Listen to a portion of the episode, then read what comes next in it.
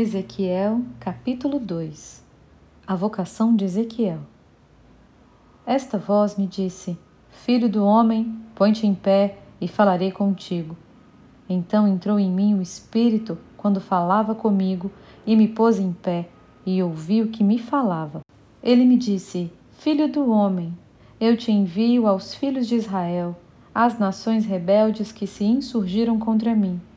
Eles e seus pais prevaricaram contra mim até precisamente ao dia de hoje. Os filhos são de duro semblante e obstinados de coração. Eu te envio a eles e lhes dirás: Assim diz o Senhor Deus. Eles, quer ouçam, quer deixem de ouvir, rebelde, hão de saber que esteve no meio deles um profeta.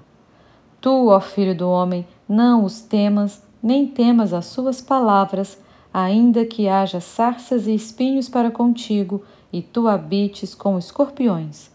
Não temas as suas palavras, nem te assustes com o rosto deles, porque são casa rebelde.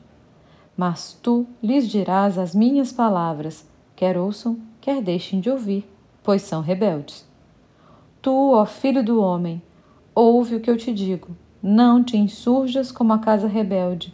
Abre a boca e come o que eu te dou então vi, e eis que certa mão se estendia para mim, e nela se achava o rolo de um livro. Estendeu-o diante de mim, e estava escrito por dentro e por fora. Nele estavam escritas lamentações, suspiros e ais.